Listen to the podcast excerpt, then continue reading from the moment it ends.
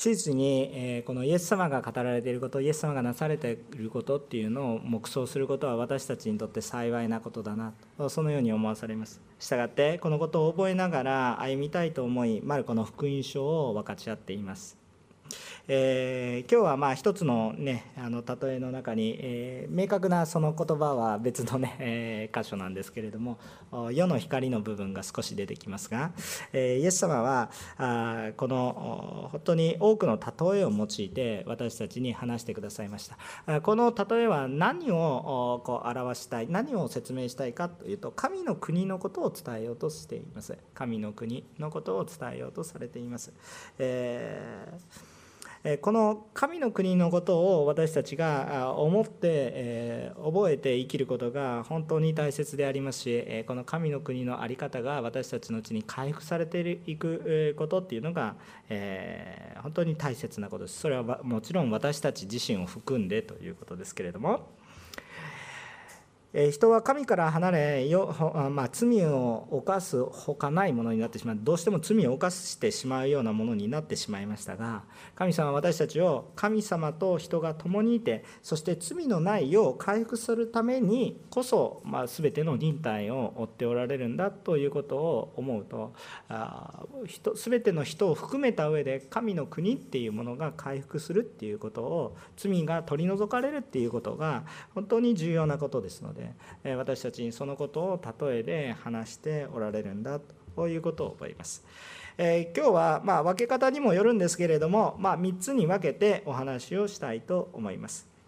えー、例え話の中から出てくる教訓としてまず1つ目御言葉を受け入れると周りを照らす影響力が出てきますよもし私たちが御言葉を受けると周りに周りを照らす影響力が出てきますよということです今日の本文21節から25節を読みますがまず23節までお読みします。イエスは彼らに言われた明かりを持ってくるのはマスの下や寝台の下に置くためでしょうか？食台の上に置くためではありませんか？隠れているものであらわにされないものはなく秘められたもので明らかにされないものはありません。このように書かれてあります。さあもし私たちが御言葉を受け入れるということはどういうことかっていうとキリストを受け入れることです。御言葉を受け入れるっていうことはキリストを受け入れることです。御言葉を受け入れないのであるならばキリストを受け入れてはいません。なぜでしょうか？それはあ御言葉というものは突き詰めて考えるとイエス・キリストそのものだからです、えこれもまた御言葉ですがヨハネの福音書の一章なんかを見ると明らかですしまたその他の言葉を探しても明らかだと思いますが主の言葉っていうのはイエス様のこと、え私たちが感じるあイエス様あ神様の姿っていうものはやっぱり全部イエス様なんですね、えっと、父なる神様のこの姿っていうのはまあ見ることもできないし、えー、分からないわけですよ。あでも精霊様も見ることはないわけです。なんとなく火のようなとか言ってですね、えそういうことはあるわけあるわけですけどなんとなくつかみどころがない感じなんですね。でもはっきりと私たちの目で捉えることができるのは聖書でありまた、えー、私たちのところに来てくださったのはあこのイエス様なんですよね。ですからあこの私たちが何かしらの感じで、えー、こう接触する神様に接触するのはやっぱりイエス様なんですね。聖霊様は私たちの見えないところで助けてください。目には見えないです。でもあのイエス様に出会うように触れてはくださいますけれども直接的に触れるのは精霊様に触れられてという表現もありますがイエス様に出会うようにされます。ですからここがすごく重要なところですね。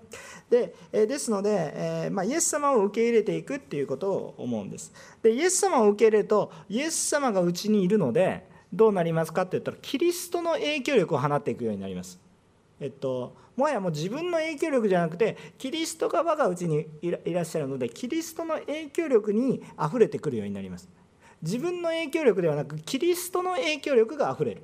えそのように変えられていきます。でこのキリストには罪はなくまあ全くもって、えー、こう恵みであふれている方ですから自然に私たちがそれをとどめようとしてもとどめることがなくあふれてき始めるんですね。でこのようにキリストの影響力があるとこの罪によって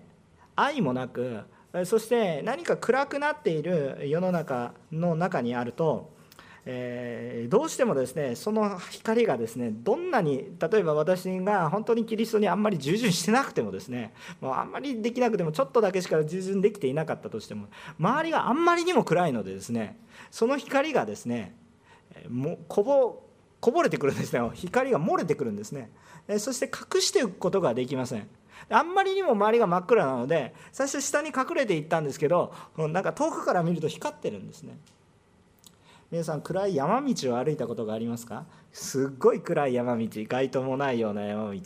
ね歩いていった時にもう本当に家の中でちょぽーんと家の光がポーンって光ってるだけでもうものすごいああそこに行こうってもうものすごいねあの目印になるんです。もう普段昼間だとそこで電気使ってようが何でようがもうなんかポツンと一軒家みたいな感じです。何もないみたいな感じなんですけど夜真っ暗な中で小さな光がパッて光るだけでねもうよく見えるんですね。よく見える。これもう本当に私たちの世の中っていうのは本当に暗いので、えー、こうすごくですね皆さんのうちに光があるんだなということを思うんですね。えまあ、今最近牧師もオレナさんのお手伝いでいろんなことをしていますけれども、えーとまあ、本当に主に感謝でノンクリスチャンの方とものすごい頻度でものすごい頻度であるんです普段ねノンクリスチャンの人と会おうとしてもね「牧師です」とか言ったら「いや別に結構です」とか言われてですね「あのノーサンキュー」とか言われてなかなか会えないんですよ。ね、皆さんがこう仲介してくださらないとなかなか牧師もねノンクリスチャンの人に会えないんですけれどもしかしイヤゴにでも深い話をノンクリスチャンの方々とするんですけどももう何でもネゴシエーション何でもこう得ていきたいっていうふうにさまざまなことを思うのであ本当に皆さん大変な社会の中で生きておられるなっていうことをいろいろ感じました。もう本当にクリスチャンというのはですね本当に光で満ちている人たちだなと感じました。でも世の中の人たちっていうのは本当に何か自分を得ていかないとどうすることもできないっていうふうに考えていますから何か利害関係の中でわあこういうやっぱり社会の中でね殺伐とした社会の中でまた戦っておられるね会社に勤めておらっしゃる方とか本当にビジネスされてる方々本当に大変だなと思いました。ねやっぱりでもその中でねやっぱり平安になるのは賛美した時ですね。もうなんかもう人の話だとかこれがうまくいくとかいかないとかね、えー、まあ、そういう話ばっかり見ていたらあ本当に心がすさむなって感じましたね。ところがあ本当に、えー、賛美の中にあるとあ全く違う喜び。もうなんかもう全然違う喜びがあふれてきて明日生きていこうって思いになりますね。何か本当に皆さんも大変なね世の中のさまざまなことの中にありますけれどもどうぞ主イエス様の御言葉を受け入れて、え何か世の中こううまくいくからうまくいかないからとか言ってそこで力を失ってしまうのではなくあ主によって光り輝く人になってください。そうすると世に影響を与えていくことができます。その影響っていうのはあんまりにもね隠れていてから見えないだろうと思うかもしれないですけどあんまりにも世があこんなに世の中ってねひどいんだなってね最近本当によく感じますね。あのあいいんですよ。いいことをしようとしてる人なんですけれどずれてるんですね。すごくいろんなことがずれてるんですね。あもうこういちいち全部ずれてるなと思うので、えーと、非常に疲れてしまうんですけれども良いことをしようとするのにいろいろずれてるんですね。まあちょっと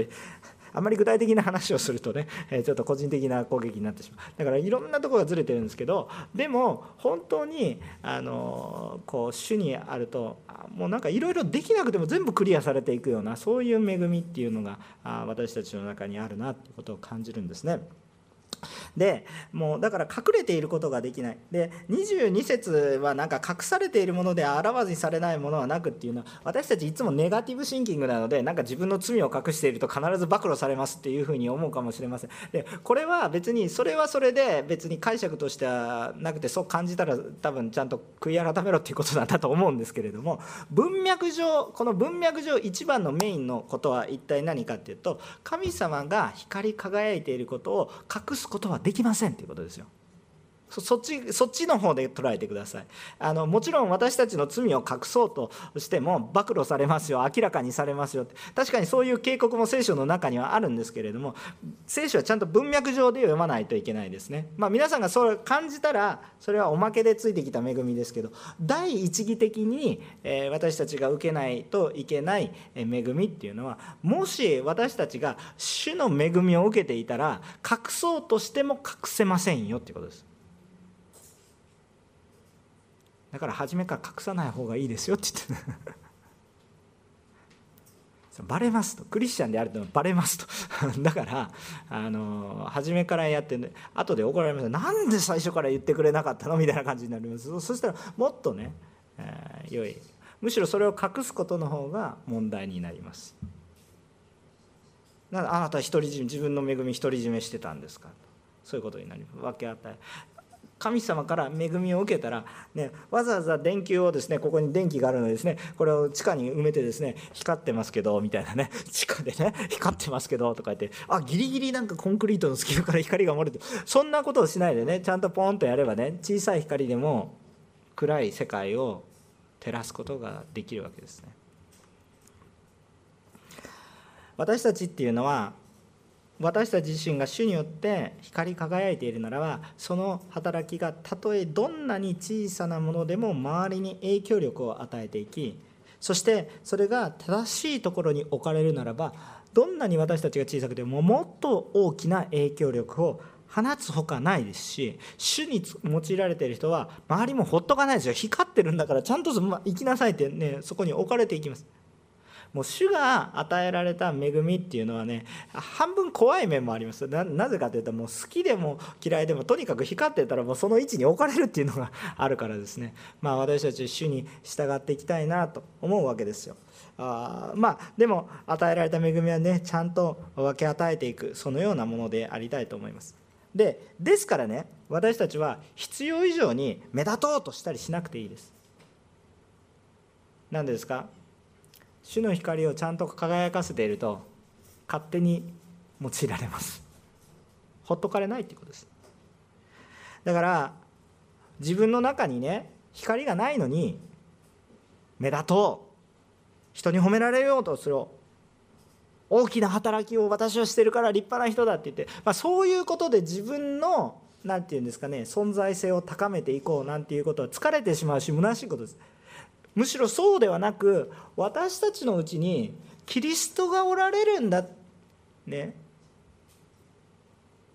で自分が光り輝けばいいわけですよ。自分が光り輝けばいいんですけどまるでなんかスポットライトを浴びると光り輝いてるんじゃなくてもうスポットライトなんて必要ないんですよ。自らが光になっていくわけですから。だからあんまりね私たちはいつもね人間的な思いだとスポットライトを浴びようとするんですよ。私に注目して私は大切なものだよ。でそれを失わないために一生懸命やるんですけれどもそうではなくスポットライトを浴びるためではなくもう私たちが光になりますよ。それはキリストが光ってくださってるから。その方が我が内におられるから。だから御言葉を受け入れるのであるならば私たちは影響を放たずにはいられなくなるんです。だからあんま言い方は悪いんですけどあんまり無駄な努力をしなくなります。でも本当に必要な働きをするようになりそしてそれはほっとかれないっていうことですね、うん、ですから主を信頼してみましょう。だから私たちが本質的なことは何かって言ったらまず私のうちにキリストによる愛にあふれているのかどうか。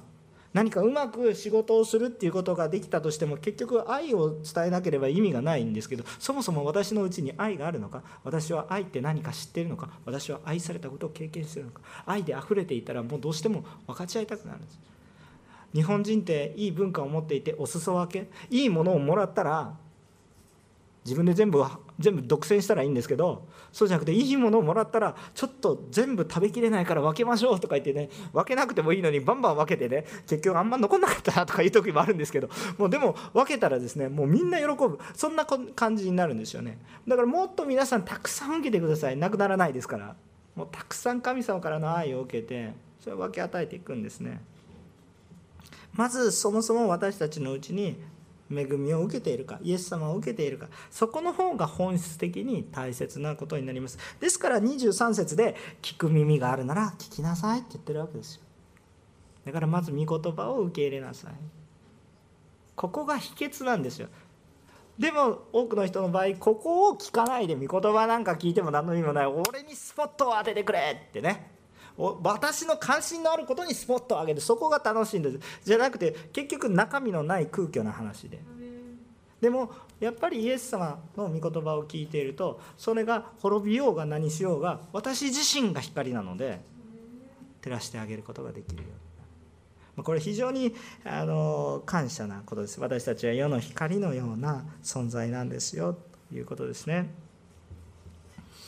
あのまあそれぞれに御言葉があるならば私たちはそれぞれの役割を持っています。ですから必要以上に比べる必要もありませんね。比べる必要。なぜあの人にスポットライトが当たってて恵まれてるのかって思うかもしれませんけれども私は私で光ってるんだから。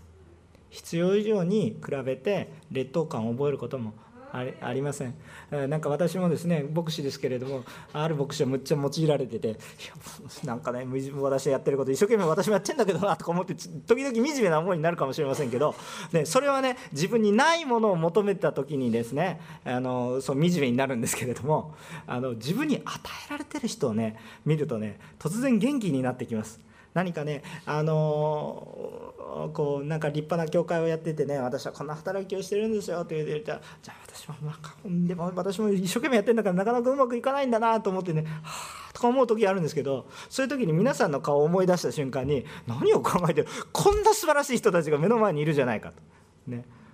何へこんでる暇なんかない。こんな素晴らしい人たちとこんな素晴らしい先週の御言葉30倍60倍100倍実を結ぶって言われてるんでなんか他の人のねまあそう他の人って言ったらそれも私たちの教会の一部ですよ。大きな意味ではね。でもあの本当に何かそんなことで、えー、言ってるんだけど私とうちにある光をちゃんと見ましょうよって、ね、本当に比べる必要もありません。神様がそれぞれの役割に従って必ずもちほっとかれません。こう隠していても光ってるんだから使わないとでって言って使う用いられます。ですから本当にそのようなものでありましょう。でも重要なことは秘訣を知ることですね。24節から25節を見てみるとまた彼らに言われた。聞いていることに注意しなさい。あなた方は自分が測るその測りで自分にも測り与えられその上に増し加えられます。持っている人はさらに与えられ持っていない人は持っているものまでを取り上げられてしまうからです。こういうことを書いてあるわけです。でこれは一体どういうことかっていうとやっぱり御言葉があのよく入っておかないとやっぱり人は自分の基準で人を測っていきますよね。だからお金があるだとかなんか容姿がいいだとか、えー、背が高いとか低いだとかまあまあいろいろあるんですけれどもそういうやっぱり目に見えることでやっぱり人の上下を測っていくんです。あの点数が高いとかあの会社の業績がいいとか、まあ、いろんなもう、まあ、ある程度測らないとやっていけないっていうところはあるからそれは仕方ないのかもしれませんがそういうもので人を測ったりします。けれども覚えておいてください。それで人を測った時に必ず同じ測りを受けますと。例えば皆さんが人を騙してそんなそんなものすごい騙しじゃないでしょ？嘘も方便ぐらいの非常に軽い感じで真実ではないことで騙して何かを得たとしてもいいですか？相手を騙したとしてもその周りの人たち自分側側からの人たちだったとしてそれで自分が何か大きなものを得たとしてもですよ。いいですか？得たとしても自分一人だったらいいですけど自分の側にいる人たちがあこの人は真実を尽くすよりも利益を優先する人だなって。自分の人たちに宣伝してるようなものですよ。意味分かりますか？何を言ってるか。あなたはトレードでいいものを得るかもしれませんが代わりに一番大切な人たちの信頼を失っていく。同じ計りで見られる。結局何か利害が対立した時にこの人は平気で嘘をつくんだな。時にクリスチャンは馬鹿正直で馬鹿者扱いされるかもしれません。されたらいいじゃないですか。でもその代わりあなたは物を得られないかもしれないけど信頼は得ます。でもその信頼を得るために私はそうするんであるならばまたちょっとなんか利己的だなって思われます。じゃあ何が重要なんですか？それはやっぱりキリストの愛に満たされていることキリストの御言葉が私たちのうちにあふれていること。やっぱりこれがすごく重要なんですね。時に損するかもしれませんけれどもあ目に見える実利ではない益をあなたがまた私も得ていくことがあると思います。えー、馬鹿正直かもしれませんが、えー、私はそれでロークした方がいいかなと思います。まあこれはね適用的な話ですけど吟味してくださったらいいかなと思います。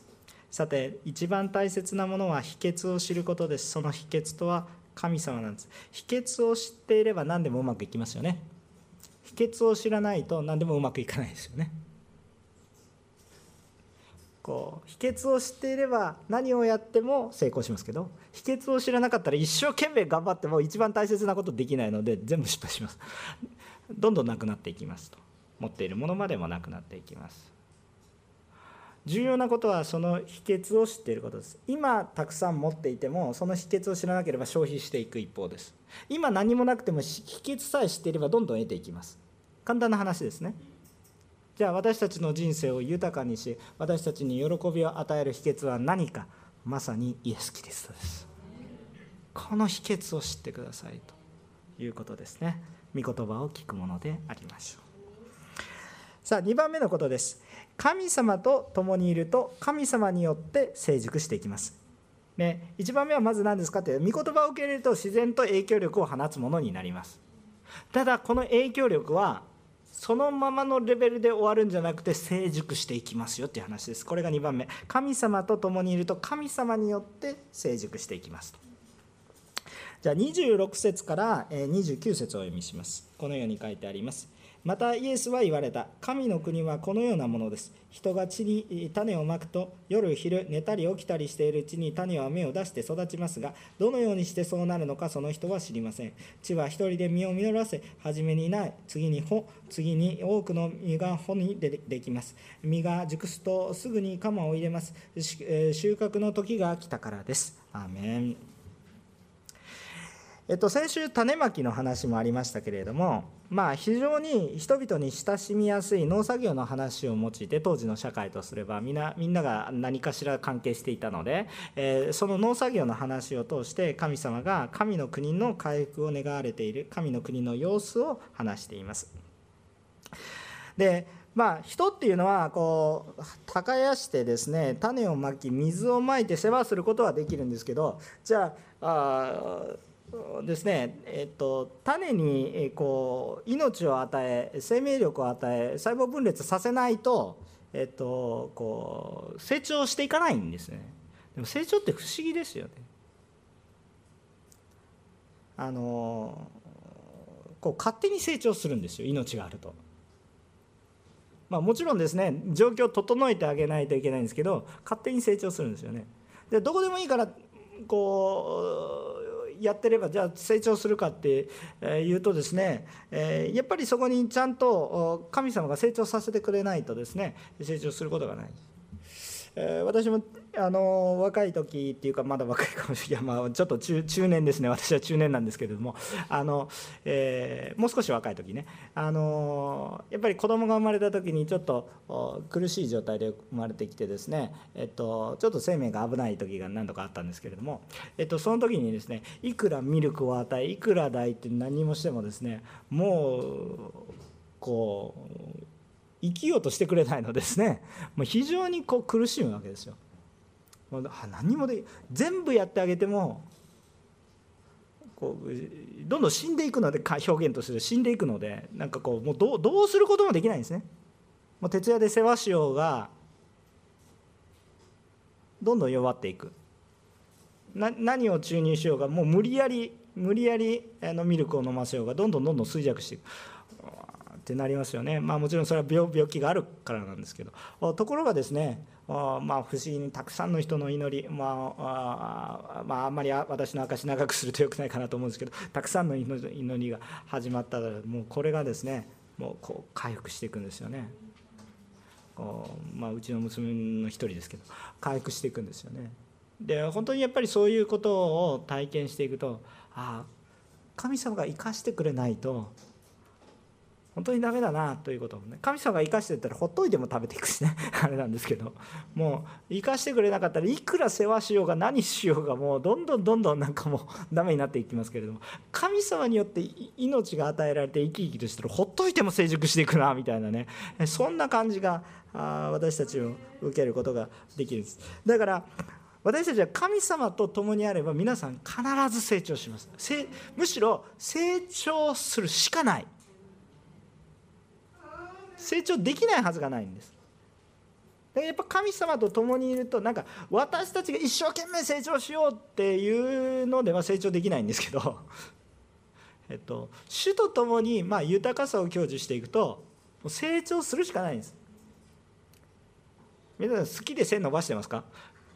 ね、私、ちょっとあと、ね、私、170ないんですよ、まあ、そんな個人情報はいらないと思いますけど、私、170ないんですよ、でも若い時に169まで行ったんですよ。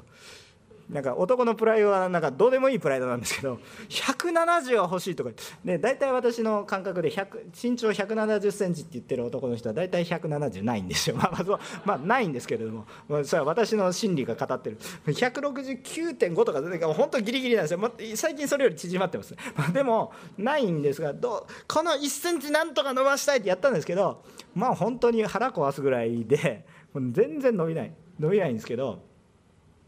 私よく言われます。あの主の中に栄光を持って語っていると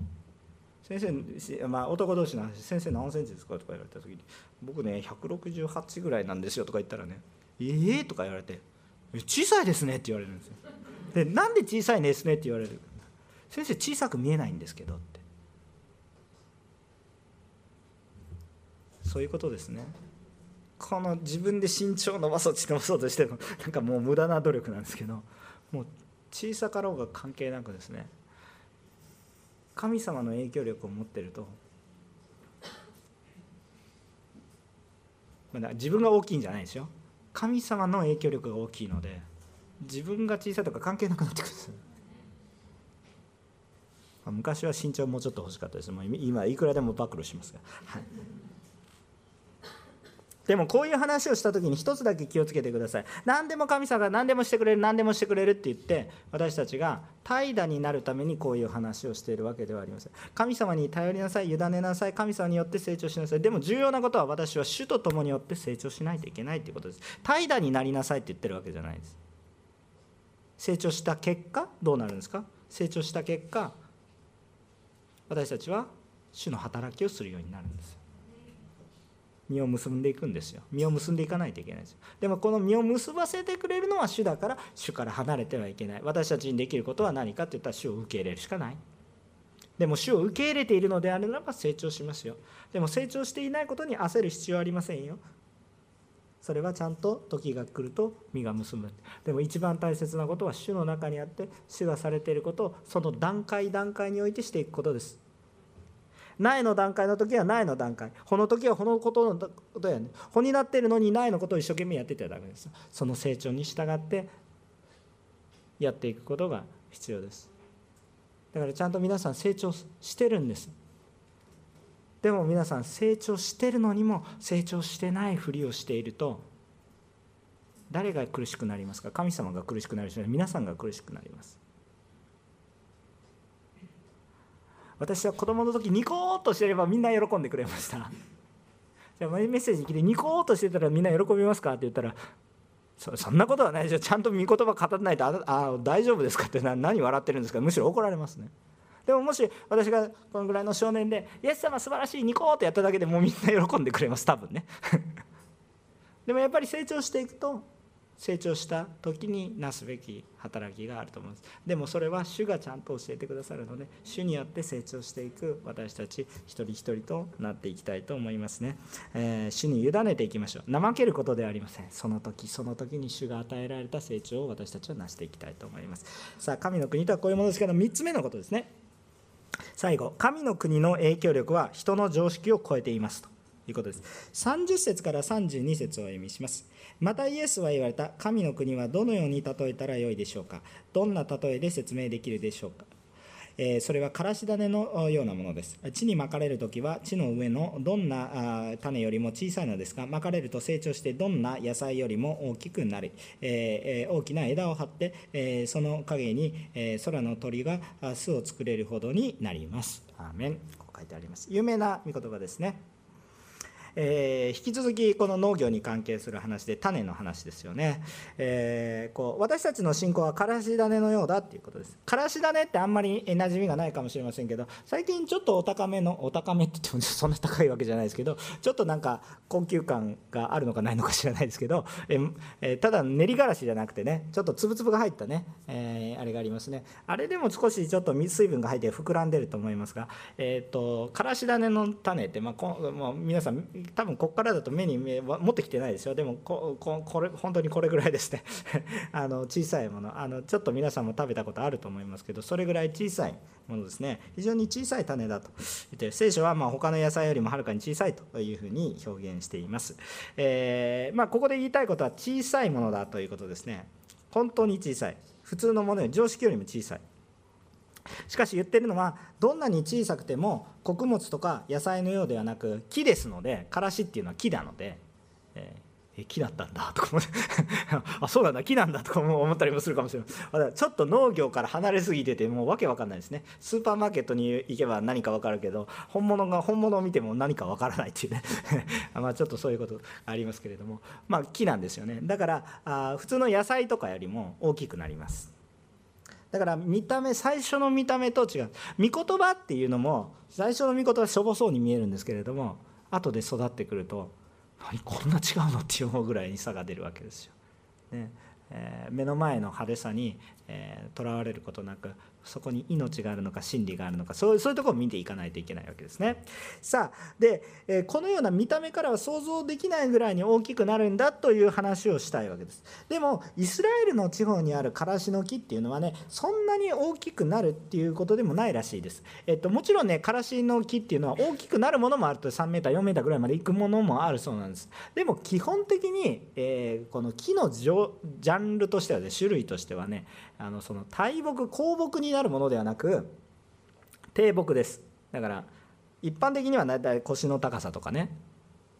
でももうちょっと大きくなれば人の高さとかね。ちょっとちょっと頑張って大きくなったのはちょっと結構大きかったりするんですけど大多数は大体腰ぐらいのねこう乾燥地帯にこうひょこひょこって生えてる。そういう、えー、ものがからしということらしいです。まあ日本とかだったら水とかも豊富なのでもうちょっと大きくなる。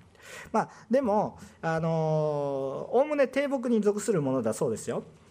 でも聖書の記述では何か低木が頑張ってねちょっと弱々しいけれどもこう大きくなってきていますよとそういうところが見えるという以上に非常に大きな木になった印象を思います。太い枝を伸ばすんだよ、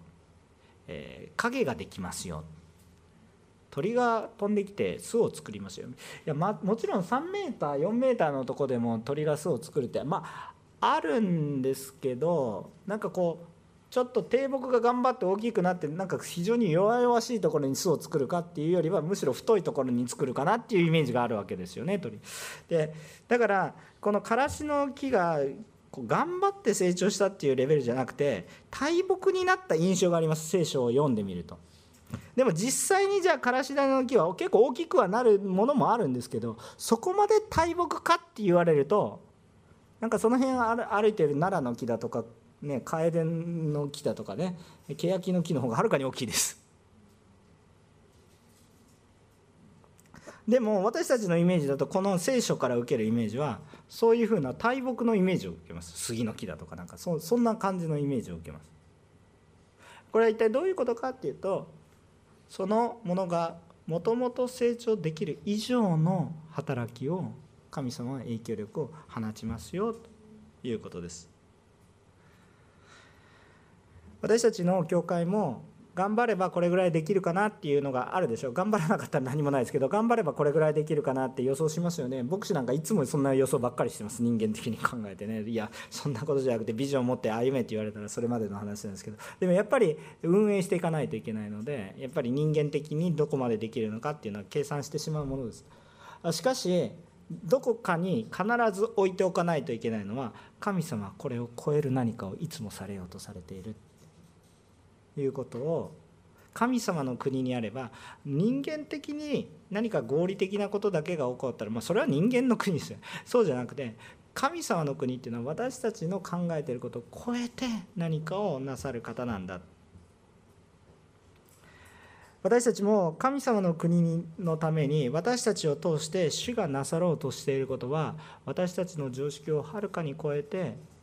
不思議なことをなさる方だなということを思います。でもそれは目の前にあることに対して成熟して、えー、こう一歩一歩成熟して主の中にあればちゃんと成熟していて気づいたらそういうふうになってるってことですよ。からしの木が一生懸命僕は大木になるんだって言ってもやっぱ難しくて西山がいくら180センチになりたいとか言っても、まあ、その辺の大きな若者に嘲笑われるだけで頑張ってこうシークレットブーツを履いてこんなこんなんなっても先生って急に背が伸び出したねとか言ってうん実はみたいなさ恥ずかしい思いになるだけでね。でも主は豊かに祝福してください私たちが頑張ってちょっとねやったところで大したことはないですけど主は根本から変えられる方なので次元を変えられる方なので私たちは主に委ねて主の働き。神の国ってこういうものですよ。神の国で一番働かれているのは誰ですか？神様ですね。でも重要なことは私たちが本当にそこに共にあるっていうこと。そうすると私たちも輝いて主の働きを担っていく。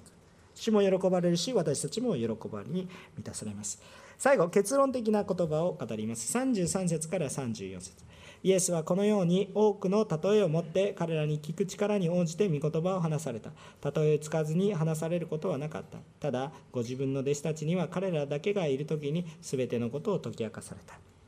アメンイエス様は多くの例えを話されました。それは直接神の国の話をバンバンバンバン話しても分かんないんですよね。例えば信仰もないのにいきなり黙示録の話を聞いたところでファンタジーにしか聞こえないです。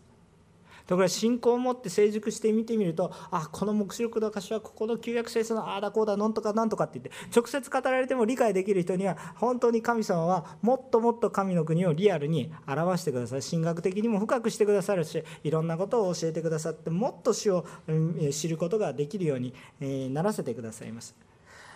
しかしですねあのまだ分かんない人にはですねもうちょっと直感的に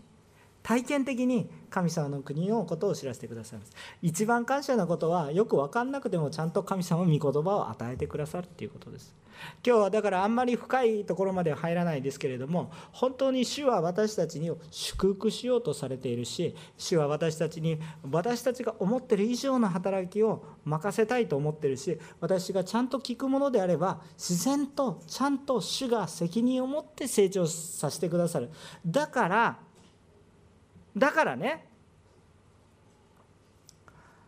任せないで皆さん主に人生を委ねてください